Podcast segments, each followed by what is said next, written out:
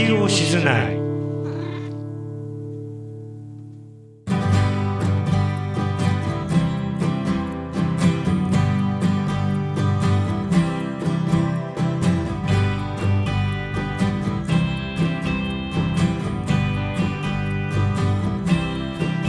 こんにちは。レディオ静内第69号です。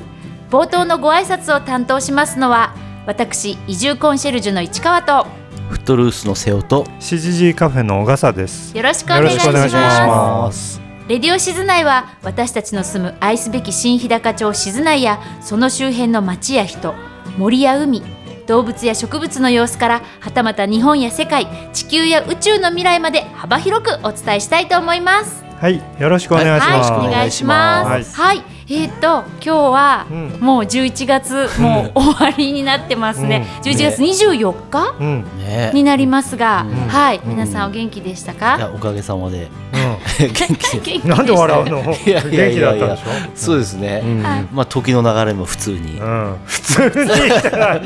早くなかったですか？いやまあ、うん。まあいつも通り。いつも通り。いやのスピードで。今のは本当は早いねって言いたかったでしょ？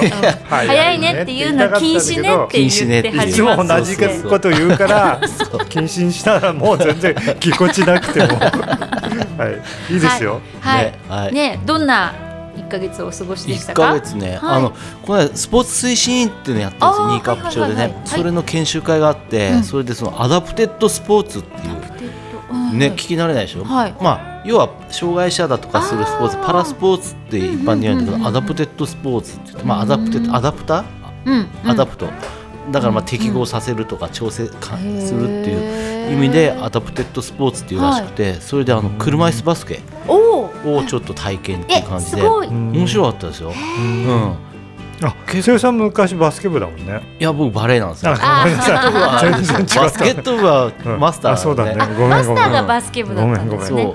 結構ね快適にこうヒューヒュー車椅子に乗って。ただ操作はまあこう自由に動くのは難しいけどうん。思ったよりアダプテッドスポーツってはい。障害者っていうイメージあったけど、はい。あの普通にね健常者もまあ全部十分混じってできるらしいんだよね。でその車椅子バスケはねその講師に来てた若い先生が、はい。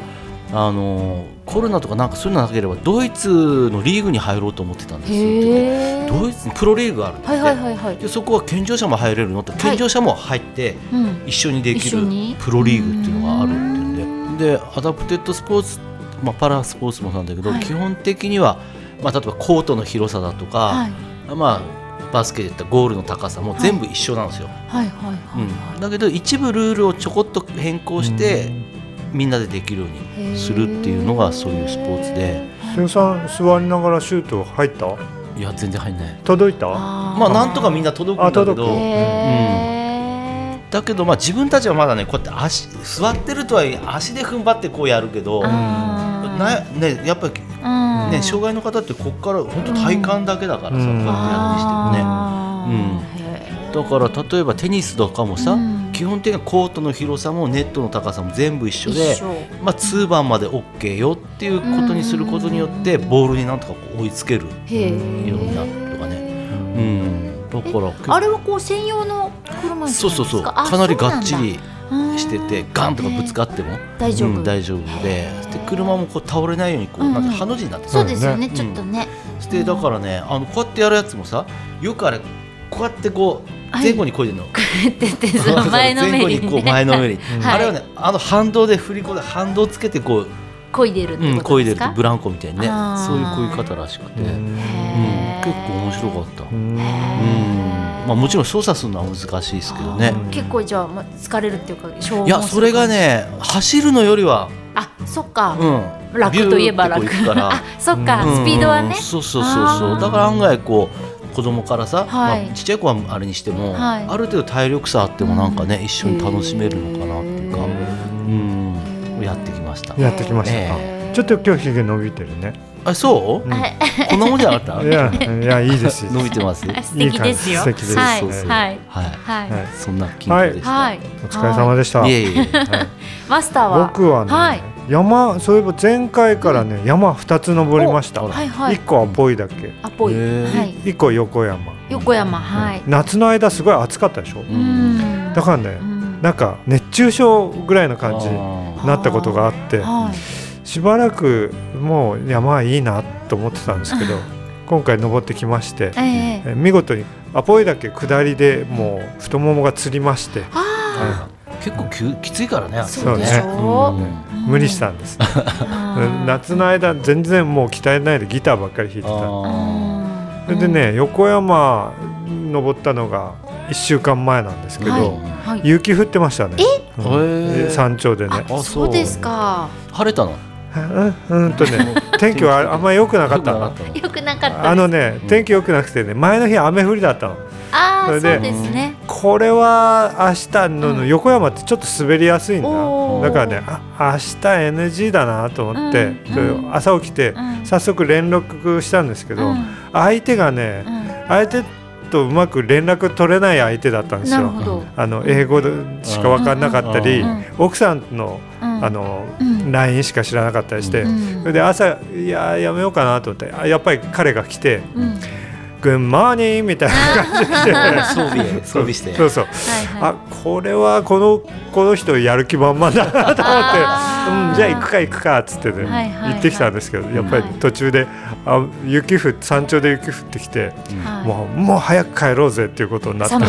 ダーってダッシュで帰ってきました、はああえ二人で行ったんですそうですそうです、ああへえうん。例のやつね。うん。今回はねこれからこの先いろいろだいぶ登場するかもしれません、ね。うん。はい。はい、はい。やつです、はい、彼と一緒に行ってきたというわけですね。そうですそうです。はい。お疲れ様でした、はい。お疲れ様でした。ご無事で何よりです。ありがとうございます。はい。はい。はいえっ、と私はですね、ほう。うんと前回予告したんですけれども、11月のうんと10、11かな、うん。東京でイベントがあって、うん。まあ出張だったんですが、うん。東京に行ってきました。うん。結構最近頻繁に行ってんじゃない、そうなかなんんですよ。その前の月は大大阪に行って、でそう東京に11月は行かしてもなんからって。道理でハイカラな感じがすると思った、垢抜けたないですよ。うん、そんなことないですよ。何にも変わってないですよ。そうですね。口だけ言ってそうですそうです、はいはい。でそれでもしあのね、東京でこれを聞いてる方がいらっしゃったら、うん。あのその移住のね、うん。あの相談フェアにいるいますから声かけてくださいねって言ったじゃないですか。声かけてくれた方がいて すごいでしょ？当市川さんですか？そう。いやレビュえーそれー静内聞いてますよ。知らなかった初対面の人？初対面っていうかまあ一応存在はあのなんとなくはあのそう。でもあのーうんあまさかレディオ静内を聞いてくださってるとは思わずに、あのまあ私は初めましてでお話ししてたら、うん。いやーマスターと瀬尾さんに会いに行かなきゃな 本当えーすごいんですよ。もうすご、もうめっちゃ聞いてくれて、ー。もういろんなエピソードを覚えていらっしゃって、へすごいね。うん怖いくらいで。うん、怖いくらはいいで、はいすごいなと思って、はい、下手なこと喋れない。た。そうですね。我々が忘れちゃってることもね。そう。だそうですよ。きっと。彼は覚えてると思いあます。彼なんだ。そうですよ男性なんですけれどうん。もすごい細かいエピソードまで全部へ覚えている方で。やっててよかったですね。そうそうですね。思わず一緒に写真撮ってきちゃあう ちょっとは役に立ったんですね。そうですね。嬉しいですね。ねだからだからもう絶対新日高町に来たらうん。CGG カフェとフットルースは行かなきゃって言ってましたよ。あぜひ来てくだ彼は。さい、お待ちしております。お待ちしてます。面白いもんだね。そう。そう。ぜひ来てください、ぜひ来てください。はい。はい。あそう他の皆さんもぜひ来てくださいね。そうレディオ静内もどんどん聞いてくださいね。そうですね、はい。よろしくお願いします、はい。えっとそんな三人で今日もお届けしたいと思います。はい。では最初のコーナーちょっとインフォメーションです、はい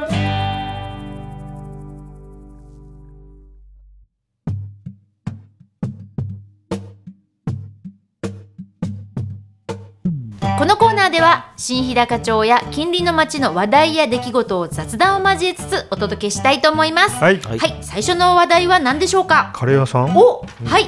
出ました。うん。騎乗員カレー店と二刀流、うん。浦川三島牧場の加藤さん、うん。はい。こちらの話題からうん。入らせていただきたいと思います。面白いいやの？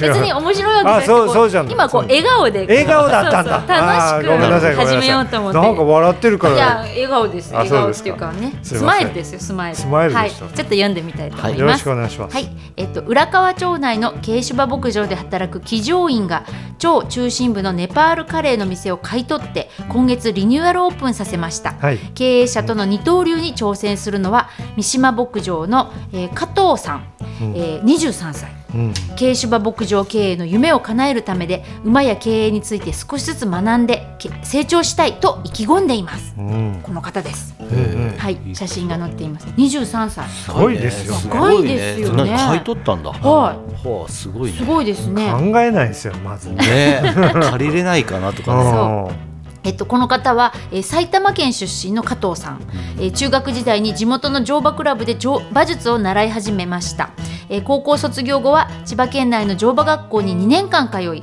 馬の本場である北海道で仕事をしたいと2021年に三島牧場に就職しました。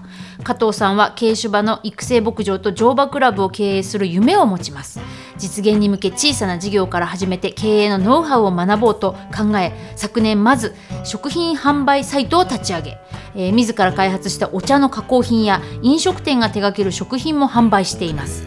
レストラン経営も夢に近づくための布石ということです。うん。すごいですね。すごいね。だけどやりたいのはやっぱ牧場経営とかなんだ。うん今そうですね。そうですね。だけどその勉強のために一うん応商売も経経営の勉強強のために。うんなんかスケールが大きいですよね。すごいね。そのためにはもう投資も結構でかいよね。これ下の写真はこの育成牧場での加藤さん、そしてこうねカレー屋さんでのこうん。うちょっとインド風のうん。ターバンなど頭に巻いてね。ナンを持っている加藤さんですね。え買い取ったお店はダービーの店名だった浦河町大通りのレストラン。町内のインド人も多く訪れるネパールカレーのチェーン店だそうです。うんえー牧場でインド人の同僚と接する機会が多く彼らにも喜んでもらえるようなビジネスを手掛けたいと苫小牧のチェーン本部と交渉を続け10月に店舗を買い取った、買い取っはい、資金は貯金や資産運用で工面した。ほう金や資資産運用ですよ、うん。は23歳で。23の時素晴らしいにですよ。貯金もなければね資産も運用運用する資産すらない。そうそうそう。運用すら知らなかった。すごいですね。はで、えっと、9店のネパール人スタッフを継続雇用して新たにインド人も採用、えー町内に住むインド人の多くの出身地がラジャスタン州であることから新店名は同州の旧王朝名マールワールとしました、ん。マールワールというお店です、うん。はい、人気のナン付きのカレーからあカレー1000円からといった既存のメニューを残しつつインドの家庭料理やスイーツ日本人に人気のスープカレーなど種類を増やしています日本人と外国人の交流が活発になるような店を目指したいと加藤さんうんおっしゃっているそうですよ。うん今若い人ってなんかこういうなんていうか考えないってわけじゃなくてその囚われないっていうのかな。割と軽やかにこう、そうね、飛び越えていっちゃうっていうかね。そう、なんかこう例えばねこんな若いのにこんな経営なんて無理だとか、うん。多分我々の頃はうん。そんな風に思ったり、うん。まあ素敵。やっぱ怖さもあるじゃない？こそう。うねそうまだ自分なんかペーペーだからみたいな、うん。でも最近はこうどんどんね、うん。チャレンジするっていうよういやすなごいよね。うん方が多いんでしょうかね。うんはい、あのぜひ行ってみてくだねさい。頑張ってほしいですね。はいすごいそうですね。で、えっとね、今月1日の開店後は午前4時半から牧場で馬の調教を行い、うんうん朝4時半ですよ。うん昼休憩や仕事終わりの夕方から店で接客や調理の手伝いに汗を流す日々。うん日高軽種馬農協は騎乗位による服用の例は聞いたことがなく大変珍しいと言い勤務先の牧場も二刀流の活動に理解を示しているという。まあそうだよね。そこが理解示してくれないとね。そうですね。ね。これはあのまあここだけの話あそこのあ本村さんが関わってる牧場ですよね。そうだよね。ああそうなんだ。はい。はい。あ本村さんも何か一枚噛んでるのかうん。わかりませんが、うんはい。食べてるのか。うん、食べてる。カレーは絶対食べてますよねね。きっとね、はい、加藤さんによると両立は大変だがが夢を叶えるために自分で選んだ道失敗も勉強だと考えて夢の軽種馬牧場の経営に向けやりたいと思ったことはどんどん挑戦したいと話しているということです。営業時間は午前11時から午後3時、えーそして午後5時から9時夜昼の部と夜の部ですね。はい。えっと金曜土曜は午前午後11時まで営業するそうです。遅くまでやるんですね金曜は。ねだからやっぱりこうあれだよね、うん。遊ぶ暇遊ぶよりもやっぱり夢に向かってこう頑張ってるって感じだね、うん。あそうですね、うん。あとなんか多分あす遊びがこここ仕事じゃないけどうん。なんかこう、まあそういう感じなんそういう感じなんだと思います、なんか遊びっていうか何か活動し、うん。遊びと仕事の真ん中ぐらいのイメージで、うん。多分若い人ってね捉えてるのかなって、うん、思いますけれどもね。ね。ね。ちょっと食べてみたいですね。いやそうですね、はい。あれじゃあまあ国道沿いにある？うん、あわかります？旧うんうんうん店名、ダービー。詳しいですダービーさん。そううん。うん。昔ラーメン屋さんかなんかでカレー屋になって、どこだろう？ミオのちょっと手前っていうのかな、うんあそうですそうかそうそうそう、は国道沿いにある、国道沿いにあるそうです、ん。あじゃあちょっとお近くの方はぜひ行ってみてください。ね。は、はい。いはい、というわけで二刀流のお話、はい。お届けしました。はい、はい。では次の話題に参ります。はい。はい、次たまに？あ、はい、ちょっとお久しぶりのサマニから。お。ちょっとえー記事をお伝えしたいと思います。うん。晩秋のサマニ、サマニ参道を歩く、ううんん。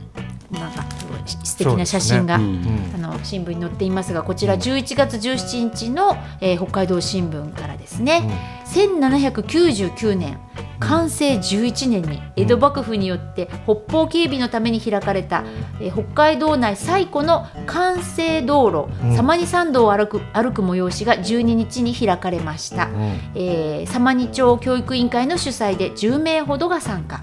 好天時に海岸を避けて山中を歩く道だが、沢から尾根を何度も登り返す高低差の大きなルートでである、えー、サマニ山道は全体が国立公園に来年指定される予定の日高山脈エリモ国定公園内にあります。今回は延長7キロの山道のうち、えー超ホロマンから琴ニロまで約5キロを歩きました、参加者は海を眺めたり落ち葉を踏みしめたりしながら歩き晩秋の山旅を楽しみました。ということでね、晩秋ですねこれね。すごい落ち葉の中を、うんそうですね。はいこの完成道路っていうのは、まあ、うん完成っていうのは完成はがきの完成ですよね,、何のために作ったんですか韓ね北方警備北の今読んだでしょ自分で。読みました。やばい。どこにやばい。瀬尾さんの病が移りました。でもさかん要するに完成道路だけど完成じゃない道路っていうのもたくさんあるのね、あ山に。山にね。あー。まあ、それこそ山道だけどうん。さ、か勝手に作ったというかなんと獣道が発達したみたいな感じですかね。それでさ、うん。よくさここら辺の最近俺去年あたりから山登ってるでしょ、でペラリ山もそうだしさ、い。途中まで道がついてるのよね。下手したら木を運び出しあそれこそうん林道もここら辺を来てすごいなと思ったり、はい。林道もすごいんだよね、ここだけじゃないか全国なのか、それが全国だっていうところもすごいと思うんだけどさ、まあね、まあ、特にこの辺林業すごい、そうだよね。あれだったんですね昔はね、うん。俺ニーカップの奥に住んでた時もそうだけどさ、林道すもこうバイクで走るんだけどさ、うん面白いのね。へえだからバイクで林道だけ走る人結構いるんだオあフロード。ああそうだね。オフロードだ。そうそうそう。でここら辺だったらそのペラリ山のところはさ、俺もよく詳しくないから分かんないけどさこう地図とか見たらさ、昔鉱山だった跡っていうのがたくさんあるのね。はい。うん。その高見ダムのさ、うん。奥とかもそうだけどさ、えこんなところになんでよう道があるの？とかさ、うんそれで結局日高山脈っていろんな鉱物が取れたうん。から、ん。なんかそういうふうに道が作られて、まあ勝手にまあほぼ推測だけど合ってると思うんだけど、はい。いろんなあのアスベストとかさ、うん。それこそ、えー。石綿ええ。俺知ってる限りではそのアサマニのアアポイ岳は観覧岩でしょ、はい、うん観覧岩が風化してジャモン岩になる、はい。ジャモン岩っていうのはその高みの方にジャモン岩の一帯でもろく崩れやすいから事故っていうかうん。よく林道も崩落したりするでしょ。それでそのジャモン岩が風化するとアスベストになるんですよ。あそうなんだ。だ。からそこら辺はつながりがある。へだからー三石のおじさんがさよくはい。アスベスト昔あんなの、うん、そこら辺にあったんだみたういなん言うん。だけどいずれ風化したらアスベストがこうだからなそれが何百年なんか何千年なのか条件がどうなのかっていうの分かんないんですよなんかそういう関連はあるんだろうね。うん。なるほどね。っていうなんか中途半端なうんちくでした。全然何でも何も調べてないけど多分そうだろうっていう。へーだから道は山歩いててまあもあるよね。こんなとこ誰がこんな道作ったんだってこの前アポイだっけ登った時もなんでこんな坂道にこの道は自然にできた道を選んで道にしてるのか、はいはい。誰かが人為的にこう石を組み上げたのかっていうところも結構あってうん。不思議だなって。でまた不思議だよね。海岸線じゃなくて山のふそっちをこう行くのね。ね。だからさ前さ瀬尾さんがあれ読んだあれアイヌのなんつうんうんうんうん。ほらなんつったなんだっけ？どっちのやつ？本。うん。ああ北の国からじゃなくてあのなんだっからじゃねえよ。け？あの静かなそうそう静かな大地で。あ静かな大地なんかこうやお前は、ん。この道を登って、うん。あ帯広に行けるって。とかねうん。だからさこのサウンドって俺あのえりもの方にもサルル参道だかってあんだって豊にこう見下ろすとこまで行く。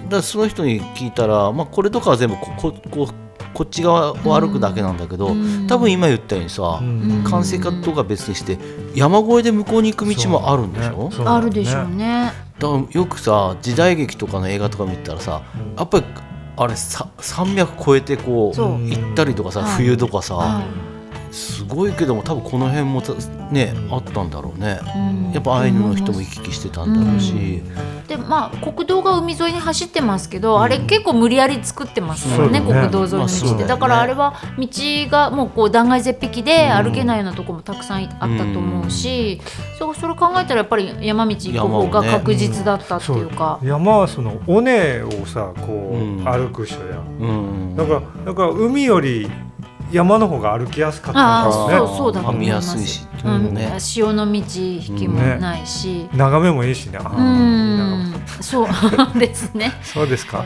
と思います。本当海岸線は。ね、歩いて峠越えするしてたんだからすごいいですよね。それ考えるといねや登登ればいいっしょ瀬尾さんもえ？いい加減。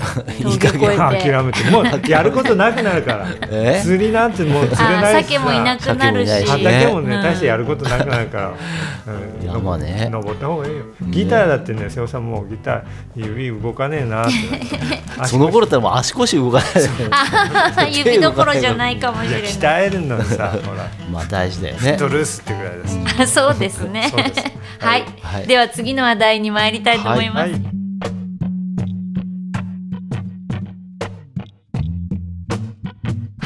では次の話題はですね、は、はい。いえっと民泊の話題です。民泊。はい、うん。えっとまああの日高山脈国立公園がね、うん。あの間もなくできるというような話もありましたが、ん。観光客がどうも増えているようですよ日高に。あ本当？増えてんの、うん、みたいですよ。はい、えーマンションの空室、民泊に、新日高札幌の会社が運営ということで、うん。えっと新日高町に民泊ができた札そうです。幌の会社が運営はいするんだ、はい。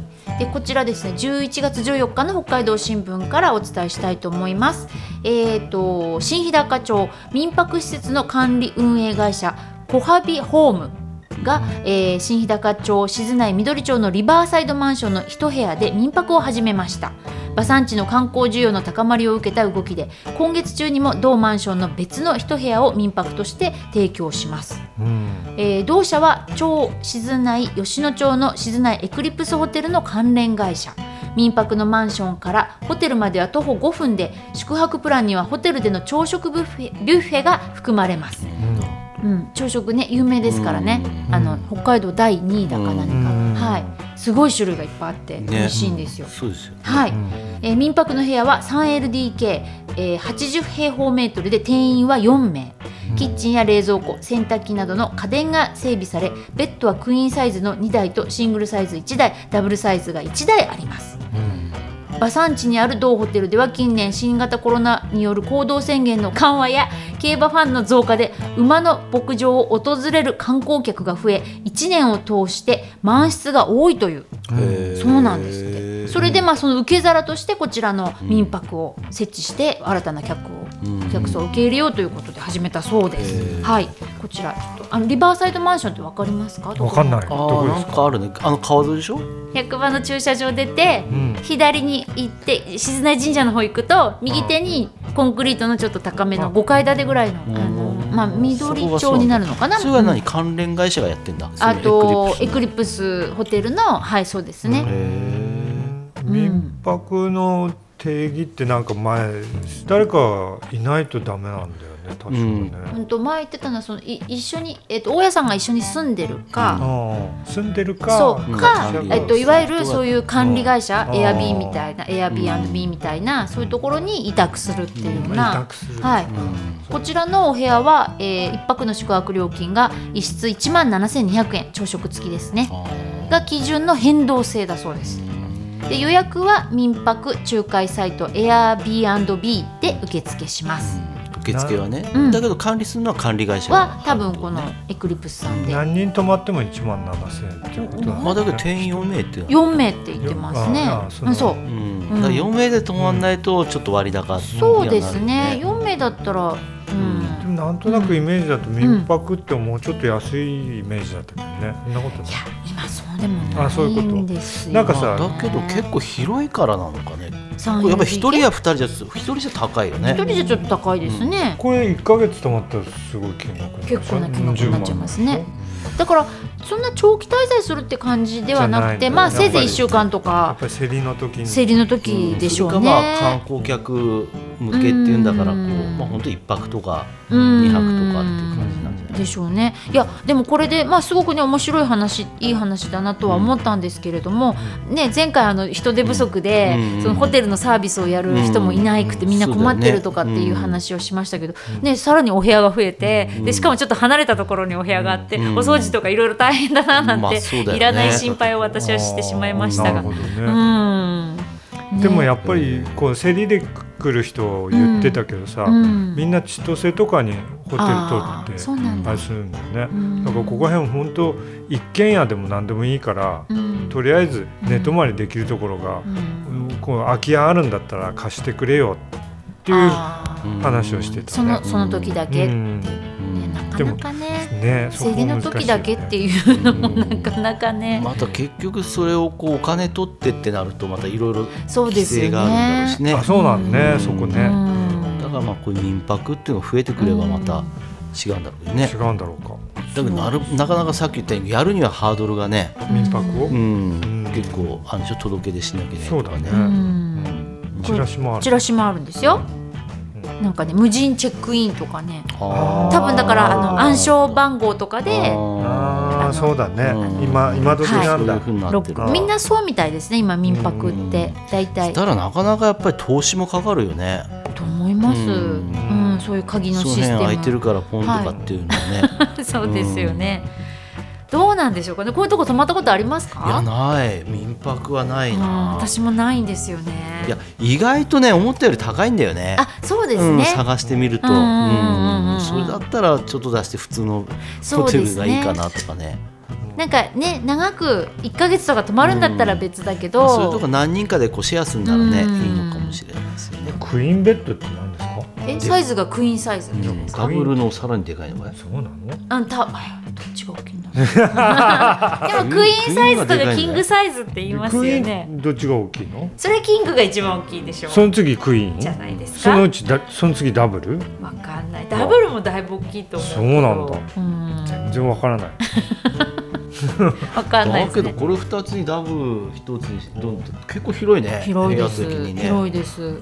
いやあとこれとあとまあ私新日高町に欲しいなってものはなんていうかゲストハウスがあったらいいゲストハなと思って。ウスあっても良さげだよね、うん。それこそまあ生理の時とかに、まあその若くて若い人とか、そういうので安く泊まりたいっていう人は馬娘とかで来る人はい。あそうですね。若者が。ねうんシェアハウスでね、うん。うん。とかこうね2階2階、うん。二段ベッドでうん。寝てこう共有のリビングルームがあったり、バスルームがあったりしてう、ん。まあ、安価に泊まれるっていう宿も1個ぐらいあったらいいな、うん。そうするとこうスタイルに合わせてこう選べるっていうか。様にはなんだっけあそこ雅子さんかなんかにあ裏川。裏裏川裏川そうです、ね。あのうん銭湯の上にうん。雅子さんがやってる、そうですね、はいまあそういうのあってもねね。良さげですよね。と思うし、まあだから宿泊スタイルもねだいぶ変わってきて、あの私がたまに東京とか行く時にやっぱりね泊まる宿もだいぶ前とか、前はホテルビジネスホテルばっかりだったのが、うん。そういうなんかドミトリータイプだったりカプセルホテルだったり、こういう民泊だったりとか、いろいろになってきて、なんかね変わってきてるよね。大変。うん大変っていうか、へえって思う、うん、多様化してます。多様化して宿ると。泊。そうですね、はい、なんであのこの、はい。えっ、とまあエクリプスさんのはいあの民泊ですね。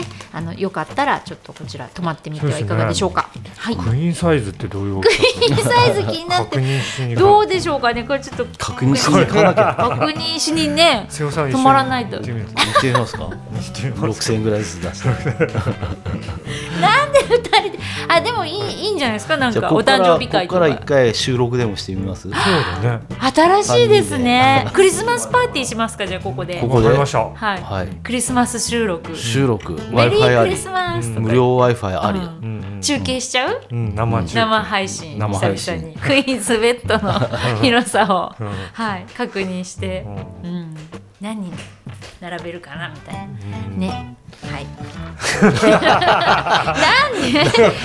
なんか盛り下がった。盛り下がった。盛り下がったから、はい。じゃあ次の話題に行きます、はい。あちょっとその前にですね一個。あこれ。なんだろう。そのなんかいなぜかこれ私一緒のところに置いてあ置いてあったのでなんかそのエクリプスのホテルさんのちょうど向かいぐらいにあなんかできてるね。なんか不動産屋さんができたみたいなんですよ。新しく、ねまあこれここで紹介するものかわかんないけど。だって分かりにくかったもんね、そもそも、うん。ここの不動街産屋ね、うん。なるほど。うんみゆきずーっと通り商店街にいながらここ。う何ができてるのかわかんないっていう。同じ商店街じゃないですかそうそうそう瀬尾さん。意外とそういうもんなんださなんかできるみたいよ、そう。うん。あのねエクリプスホテルさんのちょうど向かいになんかあれ店舗が。か理髪店かなんかあったとこじゃない？かな？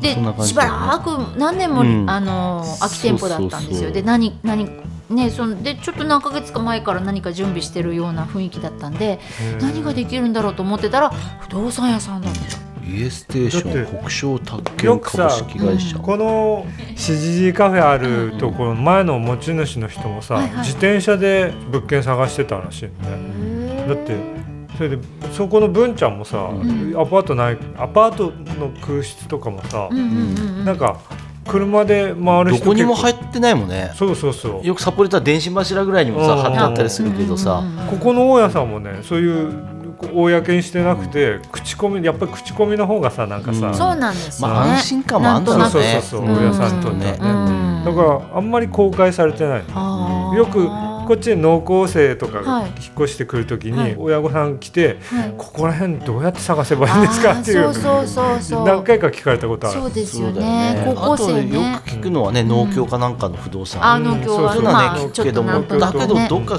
こういうなんかショールームがあって、うん物件がいっぱい貼ってあったとかっていうではね並んでてねなんかそういうんじゃないのね。東京で探すとさネットで探してうん。不動産屋さんで行っても同じ情報があって、うん。こっちの不動産屋に行っても同同じ情報報がある。そうそうそうそうっていうあれだったけど、うん。ここはそういうのはあんままあない。か、一箇所でねあればね、まあ、ただ今あれなんだってね不動産屋さんに直接行く人も少ないんだってね。そうなんみだやっぱりほぼほぼネットだったもんね。うん。そういった意味ではここもねこのただやっぱりその大家さんがそのネットのそういうプラットフォームに登録してないと引っかかんないからさ、そうですよ。そういうとこが多いよね、うんそう。だからみんな確かにここはね、うん探すの困るよね。そうそうみんな、うん。だから移住者さんも都会から来る移住者さんもなんかネットで全然探せないって言って、で、もうす最近の人はもう内覧もしないで決めちゃうんですよ。そうらしいそねのなんか動画みたいのがことある。360度見れる 3D 動画とかがあるからうん。それでなんかああ大丈夫と思って、ね。それもすごいなと思って、うん。前真剣だったけどね探す時はね。真剣でしたよ。それとかね近くの住みたいところの不動産屋さん行って行ねって。いくつか見せてもらったりとかね。そう。そうで内覧して、うん。でそれでうんってなんかまた別の日になんか、ね夜もう一回行ってみたりとかしてね、うん。夜の雰囲気はどうだろうとかって言って。だから変わってきてるよね、うん。うん。まあ、だけどそういうのが一個できたね、なんかね。だけど業者としては石狩の免許とか、まあ、この辺じゃなくてどっかやっぱり札幌とかの方なんじゃないですか？札幌とかの方からね。はい。そういう要望があったでもね不動産屋さんができるってまああのもちろんあの古くからある不動産屋さうん。ん何軒かありますけど、だけど大家さんにとってもいいんじゃない？ねえ、うん不動産屋さんができるっていうのはでも、うんとそういうなんかうん。商売として成り立つっていううん。考えですよなんね。か新日高町最近いろいろできてるね。バブルですよね。バブルだね。はどうしたの？い。なんかいや、うん。だからなんでだろう？かざわつくんですよ。なんか来るね。そうざわつくの。ね。なんかバブルだな宇宙人かなんか。いや宇宙人じゃな宇宙人くてじゃなく？でもなんかだってねお去年から出店ラッシュで無印ができたりうん行数ができたりうん。まだ他にもなんかできるみたいな噂がいろいまあなんろちらほら。か工事始まってるよね。始まってる整備してうんなんかあの事務所みたいにできてる事務所っていうえかどこ？あのむ元の室関のとこかやっぱり、ううん。ん、あそこなんて聞いてます？いや丸亀とかって聞いてあやっぱり、うんそう、ね。びっくりドンキーと丸亀製麺、へって噂えですけど、うん。ねとうとうできるんだ。うん、とうとう。ん。うねそれで不動産屋さんもできて、うん。で民泊もできて、うんなんでこんなに？ね次スターバックスできたらうちの店潰れる。あやばいやばいどやうしよう。ばいやばいまあかぶんないと思うけども。だけどねいつも言うようにね相変わらず人は減ってってるし若者減ってってるし。そうなんですよね。うん、なのになんでこんなに？で不動産屋さんができるってことは、うん。ここら辺の家や土地をうん。売り買いするよってことじゃないですか。そうだよね。ってことはこれから。ね不動産が動く予感がしてるわなんかけじゃないですか。情報が回ってるんだ。そうなんですよ。多分静内がね、はい。あの首都かなんかなるんですよ。えー、ならないです。なならない？それからだんバンバンこう土地がこう買われていくんだよね。そう。だからすっごいなんかうん土地の方がどんどん上がっていくのかもしれない。うん。土地の今のうちに買わないと。何買う？どっか土地。土地？そこら うん土地。土地分かった。でなんかこうバブルでこうバブルで？昔のあのなんか土地転がしみたいな、土地転がし転がしちゃう？地上げや地上げ屋が出てきて。うん。そうそうそうそう。もういい加減次 もういいでしょ。はい、はい。妄想はこのくらいにして、は、はい。いあのでもね不動産屋さんもできてちょっと何か、ね。何か新しい動きがあるようなので、うん。はい。楽しみにしたいと思います。ね。はい、はい。では次の話題に参ります。はい。はい。はい、次の話題に参りたいと思います。は、はいい。はい兄の幸せ求め農福連携、はい。はい。農福連携のはい。お話です、うん。農業と福祉の連携ということですかね、うんは、はい。いえっとこちらは11月8日の北海道新聞からお伝えしたいと思います、うん。えー札幌出身の田島さん、うん。新日高で5年目、うん。ミニトマト栽培兄弟手を携えということですね、うん。はい。ちょっと読んでみたいと思います。はい、えー新日高町静内田原の農業田島義治さん、うん。46歳と、うん。えー軽度の知的障害がある兄の正則さん。53歳が障害者が農業現場で働く農福連携としてミニトマト作りを始め5年目を迎えました、ん。兄の適性に合わせ仕事を任せる義治さんとそれに応えようとする正則さん。自分たちなりの農福連携の形を探り正則さんは今年収穫も手伝えるようになりました。互いの幸せを考えながら日々の作業に汗を流しています、うん。こうやって心温まる話題ですね。写真があります、うん。はい。こちらご兄弟の、うん。はい田島さんってね田島る農園さんってうん。ね。あ田島る農園っていうんだ。でそうそうそう、うんですごくいい方なんですよ、このあうん。の田島さんってね。ね。弟さんなんですけれどもね、はい、えー、2人は札幌出身。2019年4月に新日高町で収納し8棟のビニールハウスでミニトマトを栽培しています。えー、正則さんはトマトの赤色と緑色の識別や複雑な仕事を覚えるのが不得意なため、えー収穫や定食は吉治さんやパート従業員が担い正則さんは主に草取りを担当しています。でこの弟の吉治さん前職は札幌の金融機関の職員だったそうですね。でまあそこをお辞めになって、うん。あの新規収納うん。されてそれもお兄さんと一緒に働けるようになるためっていうことで、えっと、この道を選んだそうです。えー転勤に伴い14年道庁内に移りましたあの吉治さんがですね、うん。で札幌の警備会社に勤めていた正則さんお兄さんが引きこもりを始め、えー2016年に退職。すでに両親は他界し心配した吉治さんは正則さんと2人で暮らしながら一緒に働ける道として農家を選び、えー2017年に退職で農業研修を始めたっていうことですね。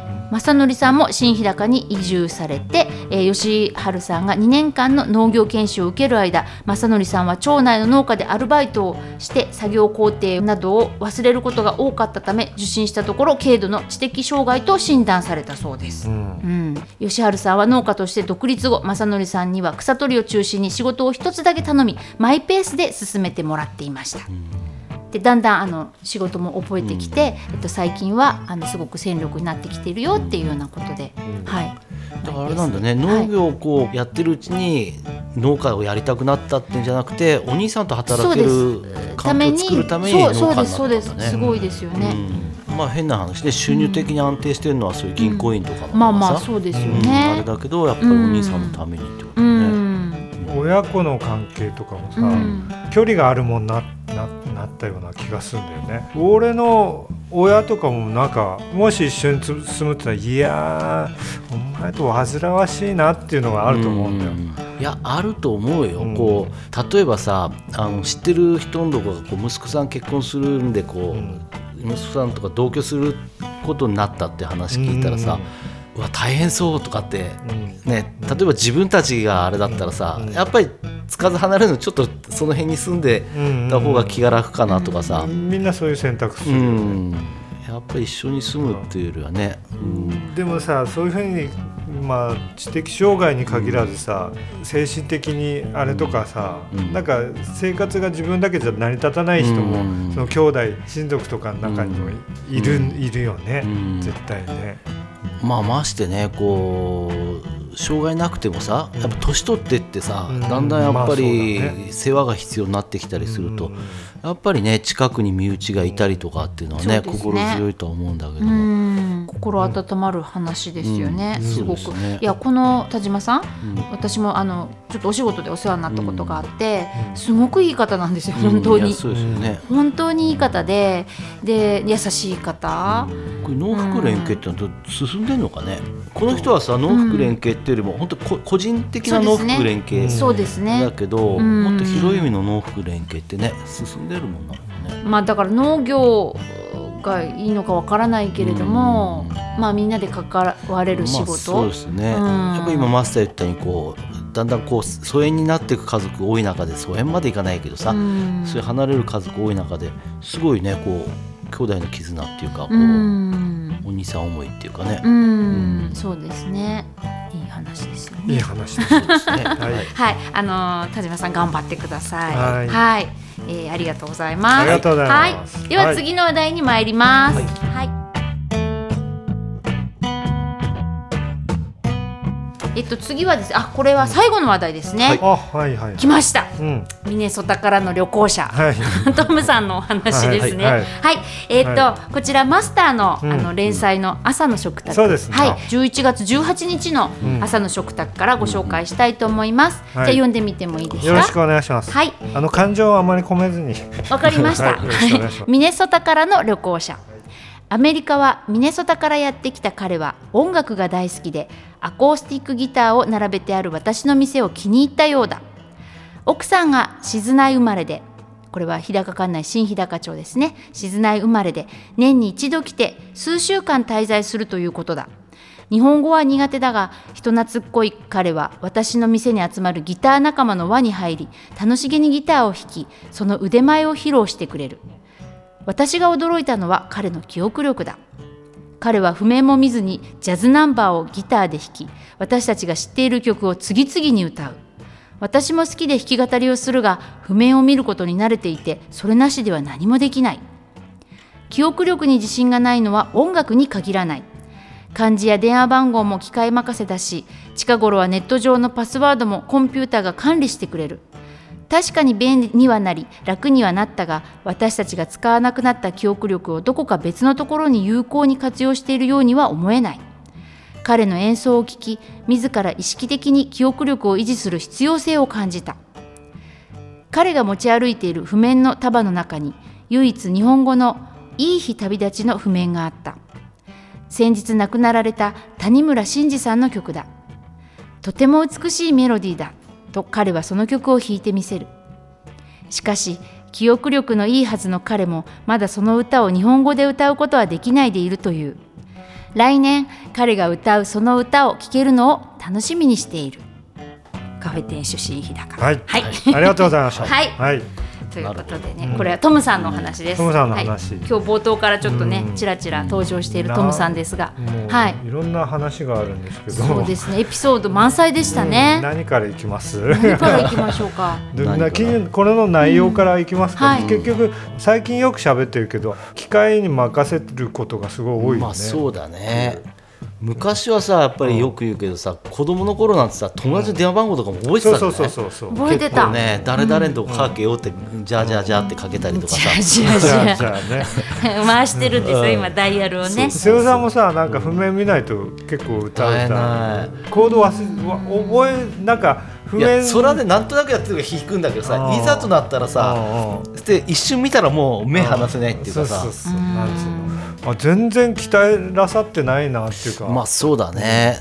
いやだからこの間のあれ歌ってみましたの時のはい。マスター言ったにさ、ん。やっぱりソロとかリードギターになるとそれはやっぱりとりあえず覚えるじゃん、あそうそうそうそうそうね、うん。うん。短くても覚えないと、うんうんうんね、追っていけないから、うん。あれなんだけど、うん。まあ、確かにね何でもやっぱり頼っちゃうよね。そうね。だからだんだんそういうふうになんか人間の煩わしい部分を削除してくれているよね。うん。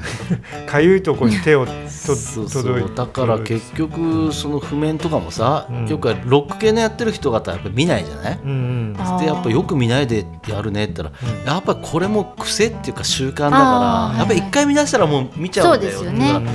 やっぱりそれに限らず電話番号覚えないのもさ、うん。うん。なんかいろんなものを覚えないのもだんだんこう習慣としてこう覚えなくてもねいい習慣になっちゃって、うその記憶力何に使ってるんですかね、んね。ね。え、いや使ってないと思う。使って何にもないですよね。うん。でそのついでにさもう漢字なんかも忘れて忘れてます。書けねえとかさ。漢字書けない書けないし、なんかお料理とかしてても一回本本見て作って、うんいつも本見て作ってると、うん。本見ないとで作れなくなっレシピがこうさある。あそうそうレシピ。ねあのこの間スマホとかで。あるところで話聞いたの料理人がもう劣化してきてるって。で結局レシピありきでレシピないと作れないとか。だけど昔の人とか本来の料理人っては当然その時の出来栄えだとかそのうん。あるもんで何をどうやって作ろうかっていううん。インスピレーションでいくんだけどそれが今できないんだって。もう旬の食材も分かんなければああのじゃあ目の前にボンと置かれたもんで何作ろうかじゃなくてはい。レシピを見てじゃあこれとこれとこれ揃えましょうから始まるらしくてね。だそういった意味でこう料理人をもう一回育てないと今後どうなっちゃうんだろうって危惧があるとかって言ってたけども。確かにね。確かに。昔のお父さんお母さんお父さんじゃないお母さん方っていうのはもう頭の中のあれで作ってるわけでしょ？もうそう冷蔵庫の食材で。イマジネーションで、うん。そうあの食材とはこれがあるから、じゃあこれと合わせたら美味しいかなぐらいな感じで、なんでしょうね。確かにまあできるバリエーションは増えるけどねこれがある。うんレシでもこれピがなかったらできないじゃなか。ったら何もないですか、できないよね。これってあのスマホがなかったら、ううん。そうそうそう。うん。っていうようなことをね、うん。なるほど。なるほどね。トムさんに、書いたわけ。ああ、はなるほど。い。なんかさ、うん。この文章どうですか？あの、あのちょっとさらっとしてる文章、さらっとしてます。いやだけどいつもより。相変わらずいいんじゃない？あのね、うん。これね、今回朝の食卓3年間やってたんですけど、はい。これがラスト最終回。ああそうなの？あー。それ最初の頃ってつすごいちょっと脂っこかった処分あ、そうですね。はい。でこのなんていうのかな？だんだんこのラジオやってるのもそうだけど、うん。あのだんだんだんだんねこううん油が落ちてきまして。あーなんかね、はいはい。そのなんちゅうのラジオでもこれやり始めた時も結構さ、トーク村やったりしてさ、あ重たかった。あ重たいだんだんこうギラギラ感がなくなってさ、ね。年齢とともに。年齢とともに。ギラギラじゃないけどななんちゅうのかな。やっぱり何かつ最初これ始めた時も訴えるじゃないけどメッセ伝えージね。伝えたいみたいなさ、どうこれどうなんかやっぱり歯がゆいものがあったから、うん。なんか伝えたい。ラジオにしてもさ、うん。おなんかこうモヤモヤしたものがあったんだけど、うん。だんだんねまあモヤモヤしなくなったわけじゃないんだけど、それはモヤモヤは何例えばレスポンスなんかも関係してくるの、うん。だからねそのレスポンスのなさも関係してる、なんでなんで俺だけ俺がこれだけ頑張ってるのに誰も返してくれないんだとかさ。あー。だからあでもそこは頑張るところじゃないんだなっていうのはね、ん。本当最近思っててね、はい。なんかなんかでもあの、ななんわかんない、それそれと一緒かな。よく私、あのお芝居をやってたので、でお芝居の世界というかあの、風刺家電って言ってあの能の世界とか、ああいうので、だんだんね芸は軽くなっていくんです。よ、熟練すると軽くなってって言われてて、世阿弥のそう、とかあとまあそういう例えば漫才とかお笑いの世界でもそうですけど、なんか熟練すると軽くなってくるんですよ、でもその軽さっていうのは、なんていうかこう初心者の軽さではなくて、熟練した後のそうそぎ落とされた軽みっていうか、別に手抜くとかじゃなくて、ね、そう。だからそこはなんかすごい結構、あの憧れの境地っていうか、私的には。石川さんの芝居脂っこいですか？脂っこい？この前トムと一緒に歌った時あ脂っこい振り付けだなと思って 踊り？なんか振り付けも入ってたそうそう踊りでごまかしたんですよ、うん、それでもこのトムっちゅうのがねまたね、うんうん、あのなんだっけ また話これと変わってるんですけど、はいはい。うち来てよくうちに来たんですよ。お店にね、ね、はい、もう毎日のように来てギタートムさんね。トムっていうのがすごくてね、うんありとあらゆる人と仲良くなるんですよ。どんな人とでも仲良くなって、うん、すぐちょっと遊びに来いよとか、はい、遊びに行くとかね。それでうちに来てその最後の日曜日ぐらいに、みんな集まってギターは弾くわ歌うわで、そこで市川さんも歌ってたよね。歌ってそうそう。振り付け歌って。ごらんって言われて、じゃあ歌ってごらん でもあの場で歌わないわけいかないねそうですね。しょ。うがないです、歌いましたよ、そうそう。脂っこかったです、ね、いやいやごめんなさい。そういった意味ではトムもさ、こうやっぱりなんか軽やかだよね。なんかこう、すっと風のような人ですね。うん、なんかさいでたちとか歩き方身のこなしとかもさ、うん、もう少年みたいなんだよね。そうですね。なんかこう、うん、忘れ物の仕方とかもさ、うん、もうこんなズタ袋にいろんなもん入れてるんだ、うん、そんなあれがないこれがないというかさ、なんか GoPro どお前のところにそうお前のところ GoPro 落ちてなかったか？いや GoPro 落ちてないよっつって、あのなんか後日聞いたら「うん車にひかれてた」みたいなでも動くから大丈夫。みたいななんか子供みたいです、なんかちょっとね、まあ、1か月ぐらいいたんで、うん、それで毎日ではないけど、うん、足しげくうちに通ってギターを一緒に弾いたりしてたんですけど、うん、かなりね影響を受けましたね。あそうですか、どんなような？なんかさ、まあ、彼もまあ普通の人間なんだけど、うん、素直素直なんで、ね、結構ね。何？それでこう、何？ちょっと心が現れたとか そういう若干ね。あそう若干ね。あよかった。少しだよ多分。ほんの少しね。いいことじゃないですか。毒気が抜けた。うん彼に毒気がないとは言わない。毒気もある。あるけれども。だけどさ変な厚かましさもないじゃん。そうだね。よくさ、こう来る人ってよく圧ある人いるじゃん圧ある人ね、いきなりこうもうね1メーター範囲ぐらい入ってくる人っていうかさ「あこんにちは」みたいな、そういう圧はないよね。そうだね。なんかこうさらっとこう入ってくるっていうか、まあ、トムさんねいろんな例えばここ CG カフェにも通ってましたけどあとね、あの、うんと山岳会とかね。そう。そう山岳会の人と仲良くなってあのボランティア登山っていうかあのその、ね、はいペテカリ山荘のお掃除とかをボランティアで手伝いを。えーと、していただいたりとか。一日何時間動いてるんだって感じあとはねあとはもうライブ？ライブも行ってね。うん、ね。あのゆるりさんそう2カップのカフェゆるりさんでややられたんですよね。だってもう60代でしょ、うん、66っつったかな、ね、若いですよね、うん、トム・サブリってうん。ハットサブレとは関係ない。関係ないと思います。トムのこう話はしきれないから、うん、まあまだ後日出てくるかもしれないけど、ね、今日はねこの後、はい、その歌ってみましたでトムがうちに来た時に、はい三あ四五曲歌ってもらったんでそのうち今日は二曲を聴いていただこうかなと思ってるんで、はいはい、じゃあこん、えー、こんなとこにしておきます。わかりました、はい、はい、じゃあ以上静内ちょっとインフォメーションでした。は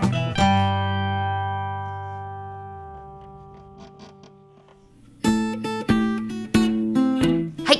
次は歌ってみましたのコーナーです。はい。今日はどなたが歌ってみました？言ってた通り トム・サブリさん？トム・サブリさん、うん、彼は66歳ミネソタアメリカミネソタ州の、はいはい。今はミネアポリスあそうです住んでねかな？で職業的には今はもう仕事はしてないらしいですけどよく鳥とかのね、うん。なんか保護のためにハワイにいたりうん。とか、へうえんそういう話です、バイオロジストとかうん、バイオロジストって言ってました。ね、バイオロジスト。へうん。えで若い頃から音楽が好きで、うん。でまあジャジャズとかが好きになった,、んなったらしくて、うん。で自作の曲も結構何曲かあって、うのカフェゆるりさんでね。えー10月ん？11月？15日。15日、はい。ゆるりさんで、はい。みんなライブをやったんですライブ集めねてライブをやったりとかしてたんですけうど、ん。そんなそれでうちでもねあのギター弾いて、うん。そのいろんな人呼んでなんかギター仲間が結構いて、うん。なんかトムが「お前も来いよ来いよ今日あれあそこにギター弾こうぜ」みたいなの呼んだりして、それでついでついでっていうか、うん、トムさんの歌ったのを録音して、うん。録音してあります。はい。うん。はい。で4曲ぐらい録音してるんですけど、はい。今日は1曲目「Still on the Outside」うん。2曲目「Wanderlust」うん。っていう曲を、えー録音してるんで、はいちょっと聞いてみてください。はいはい I'm gonna start over.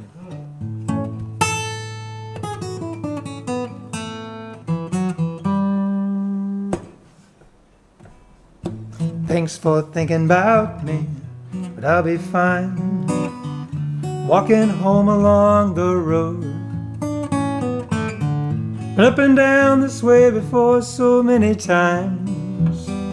Guess my feet know where to go. City lights are always warm and welcoming. Now they fade behind the hill. Trade the sound of traffic, sweet music, and good friends' laughter for the lonesome cry of a whippoorwill. This old gravel road has always been my friend. Takes me every place I want to see. Rugged mountain, peaceful valley, neon lights and cold dark alley. Every nook and cranny in between. And the silver stars that shine like candles in the night. They guide the stone beneath my feet. They won't let me lose my way until I find place in the woods that waits for me.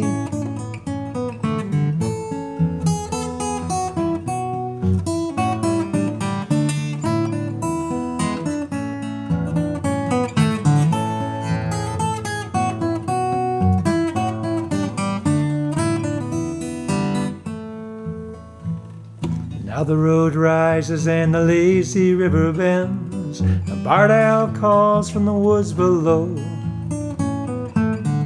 Forest shadows grow mysterious and deep. There's secrets there no one will ever know. And the silver moon comes up so silently to bathe the trees in austere light.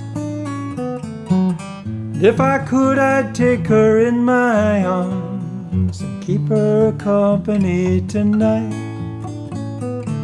So thanks for thinking about me, but I'll be fine.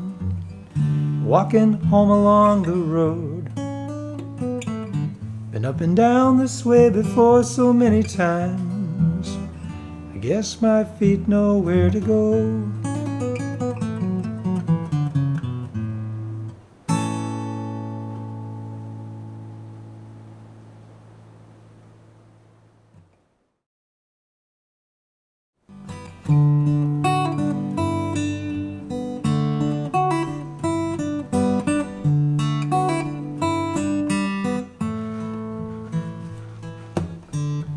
Build a fire, don't let it die. Feel your desire burning right through the night. And back in the tall, cool grass, looking up at the stars.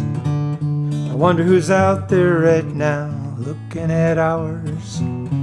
I've always wanted to wander all over this wide world, a roving gypsy scholar, rolling free.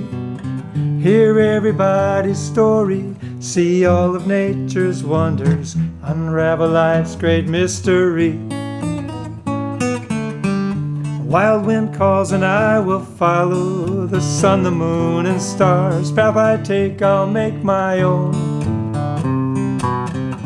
Love to live forever, but I know I could die tomorrow.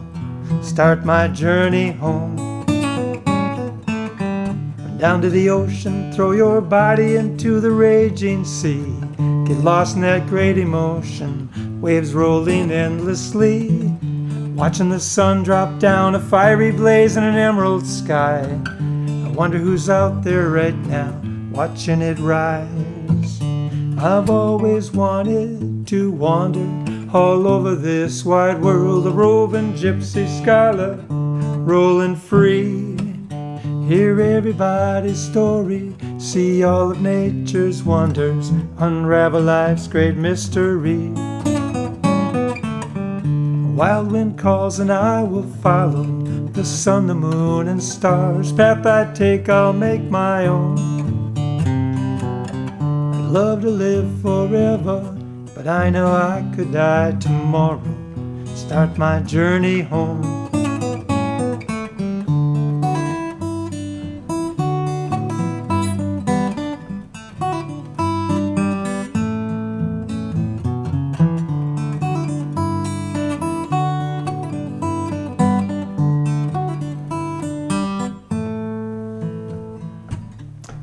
To a mountain we just could not pass by. Without a doubt, we had to try to climb. Look out at the coastline, 4,000 meters below. Remember when we were down there looking up at the snow? I've always wanted to wander all over this wide world, roving gypsy scholar, rolling free. Hear everybody's story, see all of nature's wonders, unravel life's great mystery. Wild wind calls and I will follow the sun, the moon, and stars. Path I take, I'll make my own. I'd love to live forever, but I know I could die tomorrow. Start that journey home. So build a fire don't let it die. Feel your desire burning right through the night. Lay back in the tall, cool grass looking up at the stars. I wonder who's out there right now looking at ours.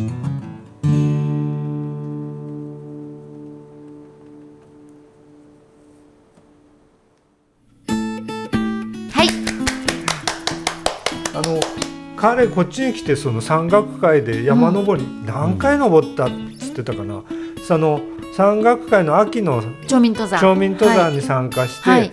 そこから自分でペラリ山もう一回登って、はい。はい笹山も山岳会の人に連れてってもらってで笹山もう一回登ってんだけど車かなんかで行ったみたいなこと言ったって。うん。俺横山行くっつったら「ああ行く行く」っつって、はい。要するに外が好きなんですよね。そうそうそう。そう外が家って言ってた。うんうんうん。奥さんは家の中好きだけど俺は外好きだったんですよ なんか夏はカヌーカヌーとかねカヤックを6艘ぐらい持ってて。お金持ちなんだなって言ったら「いやいやお前だってギターたくさん持ってるかあー。いやミネソタってこれ湖がめっちゃ多い。湖だらけのあの州なんですよね、あの有名な五大湖っていう大きな湖があってうん。それ以外にももうちっちゃいこう湖とか池言ってたね。みたいのがも湖がいうっぱいあるって言無数にあるようなうん。そういうところだって言ってたから、らそれでき俺が聞いたのが夏はみんなそこでボートで遊ぶ。はい、それで冬はスキークロスカントリースキーを楽しむ日本みたいに日本みたいにっていうか山がないところだかから。らリフトで登って降りてっていう楽しみ方じゃなく体をこう動かす歩くスキーですね。かアメリカ人がみんな彼みたいな人だとは思わないけれども、それでも、うんまあ、この街パチンコ屋なんでこんなのあるんだっていう話でうん。アメリカにはパチンコ屋はないぞっていう話になってうん。なんかね今回だいぶうん。その文化とかについて聞いたんだけど、へうん、でも俺もどっちかというとそういうスタイルがかなっていうーうん。ギター弾いたりさ。あ外へ行ってなんかして遊んだりさ。っていうなんか楽しい歌もそういう感じです。そうですね。そうですね。はいそうですか？はい。はい。はい。行ってみたいですねミネソタね。ミネソタみんなで行くか。行きますか。ミネソタから生中。生中継。ソタ自体が北海道何個分あるんだとかってなんか言ってた気する、あ面積でいうとミネソタ州の面積が22万5000平ん？平方キロメートル、うんうん。で北海道の面積が8万3000うん。だからなんかいうの。3倍、うんうん、で人口はそんなめちゃくちゃ多くないような気がして人口は同じぐらい。ミネソタが570万人で北海道が510万人うんぐらいうん。なんでまあまあちょっと違うけどまあまあ。あのミネソタはあのプリンス。パープルレインの？パープルレインのプリンスとうん。ボブ・ディラン。あそうなんだ。ミネアすごいポリスっていうのが首都あ首都っていうの？えー、それ自慢ですね、うん。プリンスとボブ・ディランなんて、ということです。皆さんミネソタに興味ある方はぜひ トムを頼りに。行ってみてくだトムはさい絶対笑顔で迎えてくれる。元気ですか？って言ってくれると思います。はい、はい。行ってみてくださはい。い。はい、はい。とりあえず今回2曲でしたけど、はいまた次回次回2曲。次回歌ってみました。やってもらいます。あはい。はい。はい。以上。歌ってみましたのコーナーでした、はい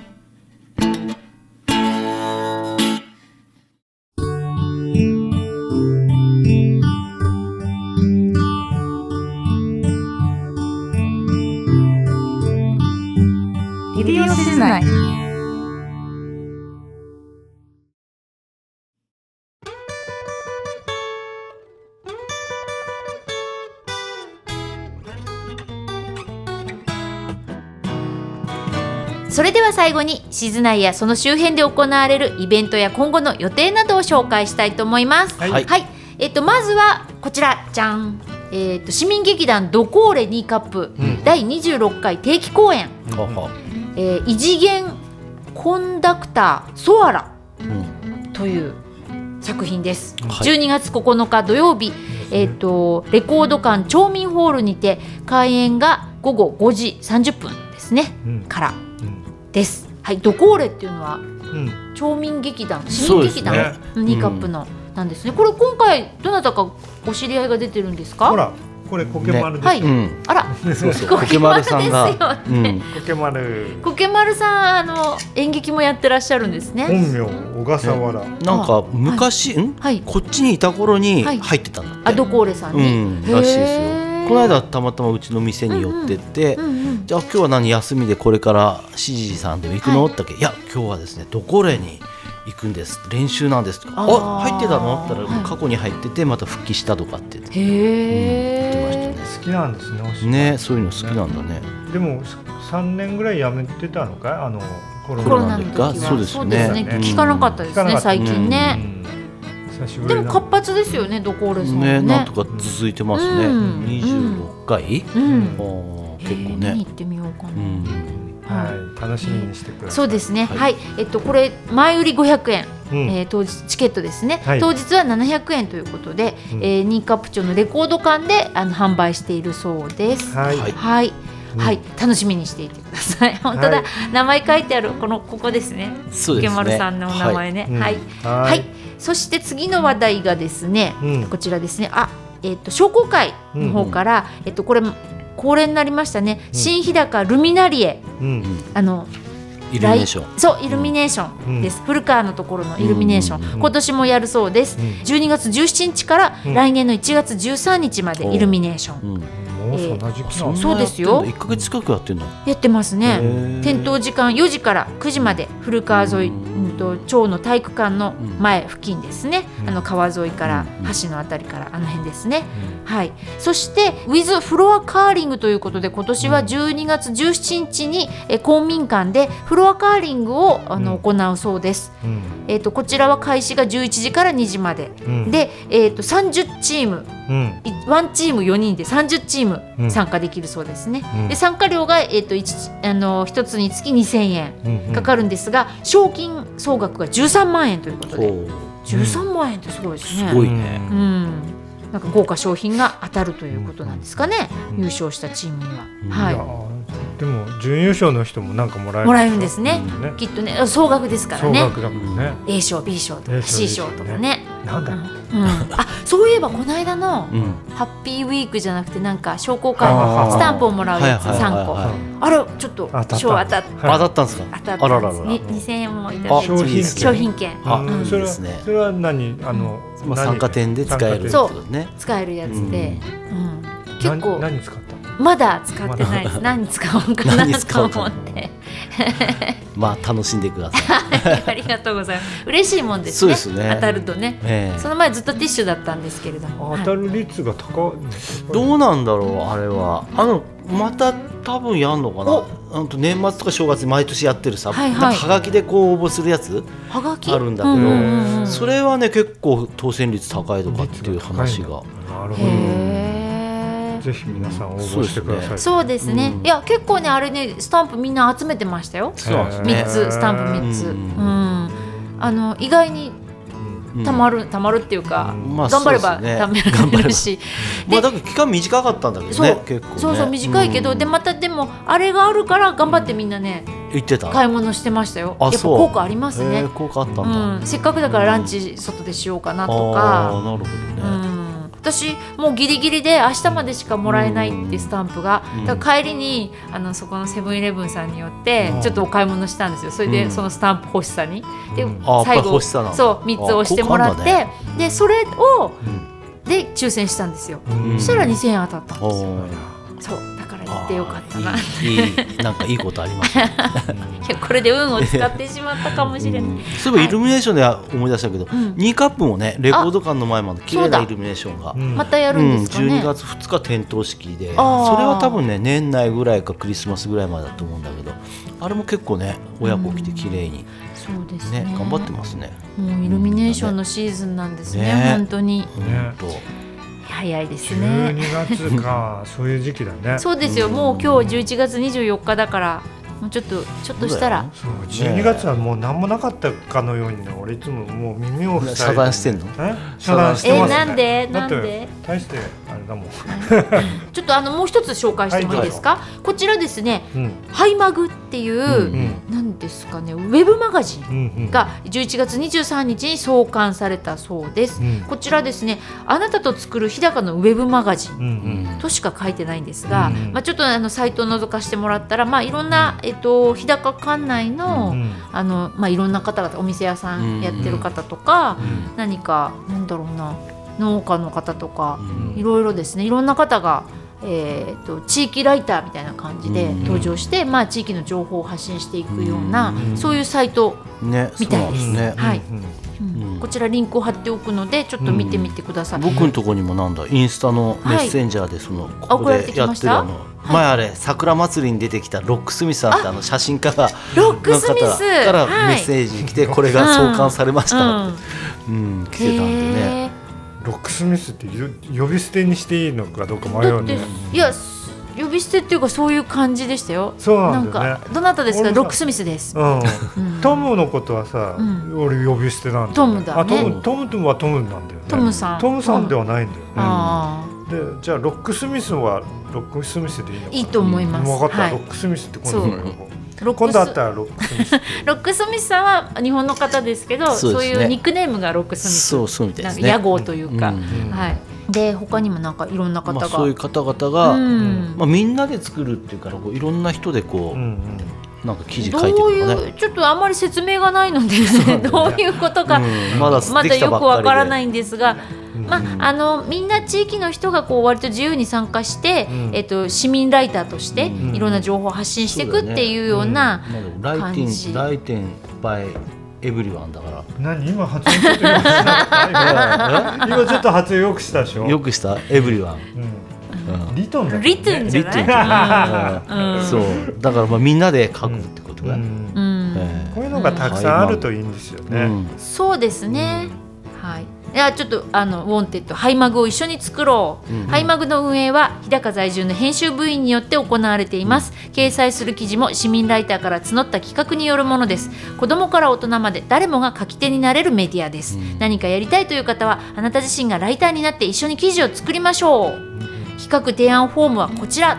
ということででもなんかいつも思うのは情報発信とかやってて、うん。だからその情報がつかみきれないんですよね、まあ、全部つかみたいってわけではないんですけれども、うん。結構なんか逃してるものが多くて、なんか歯がゆい気持ちになるんです私、へうーん、いつも。あのねいいろんな結構面白い方いらっしゃって、このうん。界隈に。かったなとかそうそそう。うそうで。でいろんなことを結構やってるんですよ。うん地味に。さっきのスパイスタイガーのエイトさんの話もそうですし、みんな結構いろいろな結構、うんお面白そうっていうのをいろいろやられてるんですよね、うん。まあトムのゆるりのあのライブもそうでしたけど、でもこうそういうのは一部の人しか知らなくて、まあ、それで成り立っちゃうんですけどうんイベント自体は。でもあの知らなかった方としては「えなんだそれ知ってたら行きたかったな」とか、うん知ってたら誰々さんに教えてあげたかったなとか、うんそういうふうに思うことが多くて。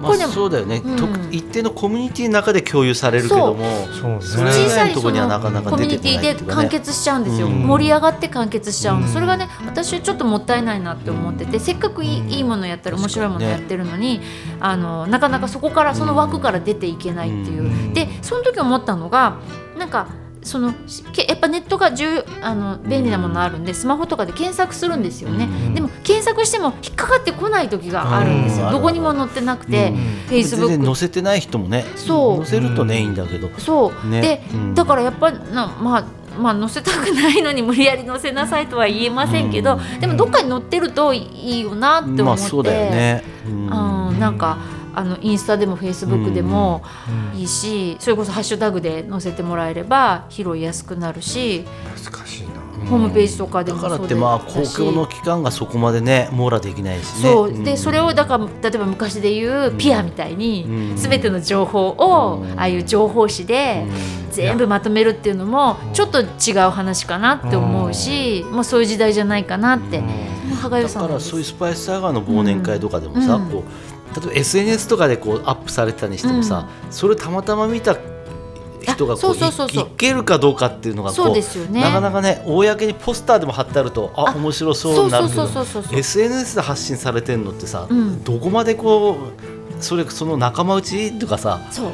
難しいところ難しいんです、で、うん。SNS ってあの私いつも思うんですけどあの川の流れみたいなんですよ、うんうんうん。こう私たち川岸にいてこう流れてくるんです、まあ情報が、ねあーって言って行っちゃうんですよ、うん。あーって。うんだから行っちゃったものあれあれなんだっけって思ってももう流れていっちゃったから、あの帰ってこないんです、まあなんとなく、ね。でもそこであの例えばホームページとかうん。ブログとかを持っててそこにこうバシッて情報が載ってると、SNS の情報は川で流れてっちゃうけど、うん。検索したらそこが引っかかってくるっていうような、まあね。そう、うん。そういうのでだからそこのなんていうかそこがなんつう駅みたいなバス停みたいな情報の置き場所っていうのは、結構大事かなって思って、だからまあ我々のレディオシズナイも、まあ、YouTube のチャンネル登録で、あそこにうちのチャンネルレディオシズナイのチャンネルがあるから、うん。まだこういつでもそこに帰ってこれますけど、うん。でもあれが本当にインスタとかフェイスブックとか,、まあ、確かにそうだね。でフェイスブックだとかインスタ遡ってみようと思ってももう全然ねなかなかもうはい。あっという間に流れていっちゃうどこだっけってでも面倒になっちゃうし、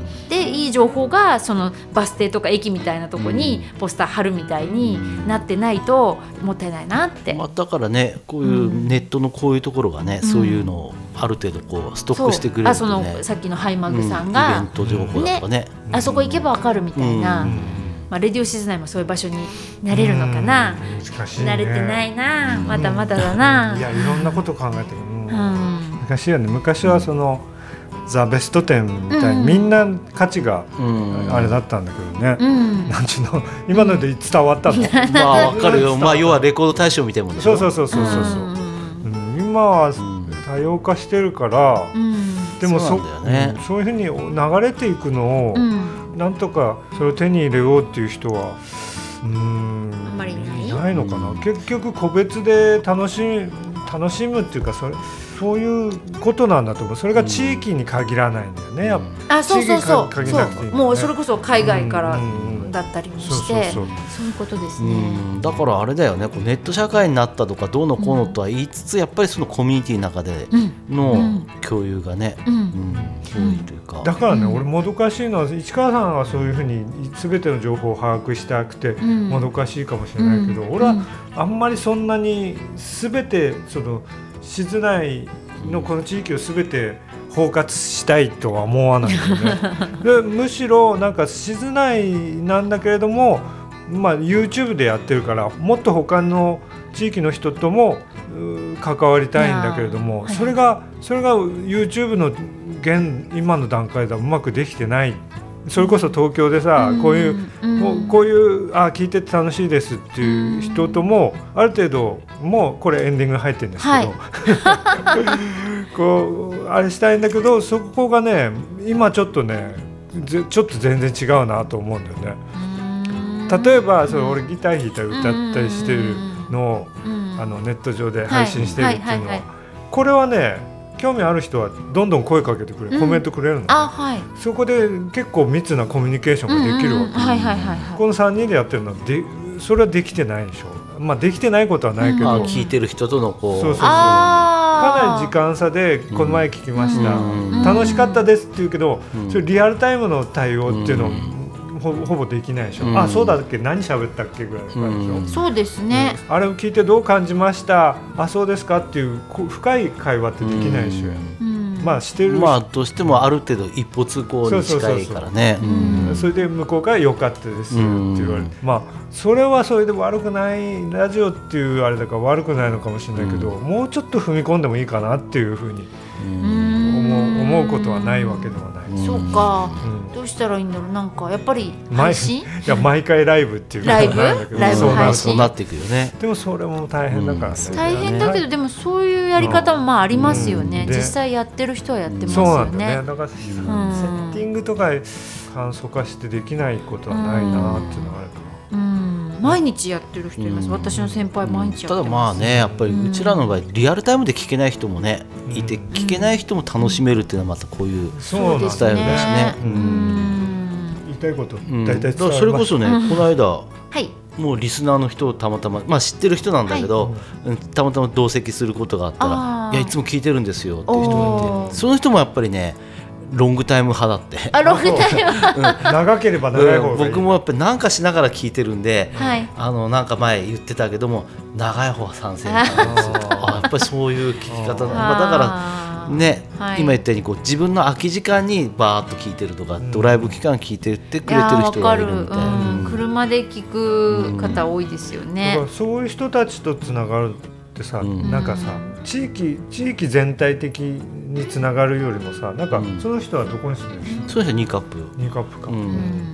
うんまあ、今度遊びに行きたいって言ってたよ、まあ、あー実際収録には出ないからあ横で見てていいかいみたいな。あぜひぜひ、うん。ぜひ結構長いよだけど。長いよ。もういやもう喋らないでから黙ってこう見てたいん飽ですきるよ絶対。ねえ喋りたくなっちゃうと思う多分、だけど見てみたいですって言ってたよね。えーうん。公開収録しますかじゃ例えばね、うそのこの前あの干し芋ももああいただいそうだ。て、欲しいもいただいてありがとうございます、ねありがとうございます。立派な欲しいも、う。んうんなん。なんつったっけ？うーんと。エンドウ豆さん。えどうもめさん。エンドウ豆さんです、っていう方なんですね。そうそうそうそう。あーあエンドウりがとうご豆さんからいただいた、はい。干し芋市川さんとはい。瀬尾さんと、はい。3種類詰め合わせ、立派な、欲しいも。んはい、うん。お芋でした、夜中思わず食べちゃう、はい。食べました、美味しかったです。美味しかったです。はい。ありがとうございます。はい。という感じなんですあ。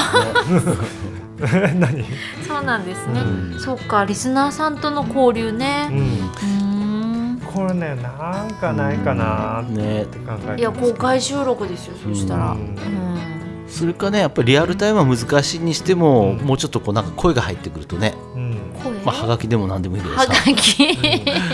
いやだけどえラジオってそれが多いんじゃない、まあ生じゃない限りはさ、そうそうラジオ。ですね。まあメールですよね今ね。うん。大体メールがそう来てそうそうそう。いうメールの来てで。お客さんの声があって、はい。それに対して受け答えするそうでっていう。すね。まあ、それがあるし種ねラジオの楽しさだったりとかね、そうですするねから、まあ、リアルタイムうん。はリアルタイムの良さもあるけども、うんそっか。私はあんまりなんか、うん。リスナーさんのことそんなに意識してやってなかったので、うん。最近ですよ。だからそうやって言われるようになってうん聞いてますとかってね。言ってもらえるようになってうん。ちょっと意識するようあになって。聞いてくれてるんだそうそうそうだからなんかちょっと逆に緊張しますね。そうですか、うん。前よりも、ううんん。前はなんかいかに無責任に喋ってたかっていうようなですか？はい。そんなわけで、うん。もうこれエンディングに入ってると、はい。エンディングね。だいぶ前からね捉えていいんですかね？だいぶこれはいいのかい、このおめでたい。報告はそうですね。やっちゃいます？どうぞ。はい。ミポリンの話。ミオリポリの話。ポリンの話。ちょっと待って。以上レディオシズナイ。うんまだいいですか？言い。言いたいです、はい。これを。ははい。い、以上レディオシズナイ第69号いかがでしたでしょうか？はい。はい。こっからかエンディングそう長かったぞ。長かったなんんですださっきのリスナーの話もエンディングかエンと思ってたけど。ディングですエンディングでうんすそしたらエンディングにふさわしい何？おめでたいお話そうですね。うん。ここでおめでたい報告が瀬尾さんからあら私石川さん。からなんか報告があるそうです。えなんかですねうん。どうなんだろう。私ご本人にちゃんと確認してないんですけどあんだけ発表表したから。はい、いい？えっとなんかもう、えっと、こちらの「レディオシズナイ」でもうん。大変お世話になっている、あの美穂のつぶやきのうん。美穂さんが、うん。なんと、うん。結婚されたそうです。おめでとうございます。名前も変わってたよ。そうですね。本庄美穂さんから、うん。え菊池美穂さんというふうに、ね。あのフェイスブックのアカウントも変わっていて,、ご本人がもう結婚しましたっていうことで、うん。お誕生日の日かな、うん。に、ね。はい、情報解禁されたみたいで、うん。はい、おめでとうございます。すごいですね。すごいです。祝福のメッセージがもうね。ものすごいいっぱい届いてましたけれども、えちょっとびっくりしましたね。私もびっくりしましたけど、ね。そうそうそうそう。誕生日にどうのこうのって書いてあったっけ？そそう。の下の写真が結結婚婚しましまししたって大きく書いてあってええー、と思って。へ予感してました？いや予感してない予感ししててない。ました？ーいや、うん。あのーお付き合いしてる人がいるとはねうん。聞いてたけどもそのうち結婚するかもなとは思ってた、そうなんだ、ねうん。こちらにもねうんいらっしゃることあるのかな？俺が聞いたのは引っ越しするあそうそうそうそう。って言っててうんうん。それが何ヶ月前2ヶ月ぐらい前かな。あそう。うんあこいつなんかやらかす。ああそうなんだ。だなと。思ってね。しばらくあしばらくお休みだなとは思ってたんですあーそっか。ねいやい話話でですすね。ね裏でこんな。それこそこの間のこの間のリスナーの人にもあれ、うん。なんだっけ？佐渡さんのあのコーナーも好きだけど、ああたまにいないですかね？そうですみたいねうんいや私も好きなんですけどね佐藤さん。見事にみんな休んでるね。そうか。お忙しいのかな？ね、うん。そこの近くに住んでるアホヌラさんとかも。本田さんあねこの久しぶりに会ったほなあさん。そうですたかまたまねあのなんだっけ？あの高校生の放課後トークに来てた。ああ来てたんだ。来てた来てたたまたまねなんかねそういえばほなさんって何やってんだろうと思ってたっけ？いた。そえ 事業者さんとしてそうそうそうそうそう。え？そうなんだ、あれだ。思想が現実になるパターンだ。うんそうそうそう。どうしてんのかなと思ったっけ？ああそこにいた。久しぶりだね。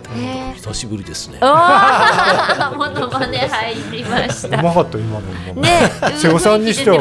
瀬尾さんのモノマネにしてはうまかったよ俺下手だってたました。いや全体的に下手だけどあ放課後トークってね高校生と。この間ね高校はい。生と、事業者さんとそうです。が足立さんも来てた。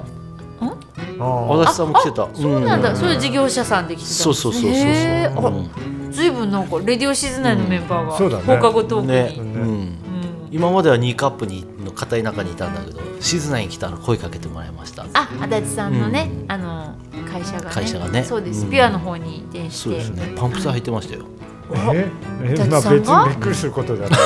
へ清楚に。え、そうですか。アホノラさんはいつもの感じ。いつもの感じで。瀬尾さんは？僕もこんな感じ。いつもの感じ、おしゃれな感じでね。全然おしゃれ おしゃれですよ十分、うんねそっか、えはい。えっ、とそんな感じでしょうか。えはい。はい。うん。まあ11月ですからね、うん。なんかまあ押し迫ってきたな感はありますけど、うん。なんとなくなんか中途半端なうん。ね。季節ですよねだけど急に寒くなってきたからね。あそうですそうです、うん。今日この後すごい寒くなるって言いねますよね。やっとタイヤ変えましたよ。やっとかい はいというわけでお送りしてきましたが、はい。えっと今日はじゃあこの辺で、ははいい。お開きにしたいと思います。はい。はい、はい。今年もね残すところあと1ヶ月になってきますが、はい、うんはい。あの皆さんちょっとお元気でうん。お過ごしください。はい。はい、それではまた来月、は、はいあのお会いしましょう。はい、ありがとうございました。ありがとうございましたさよなら。さよなら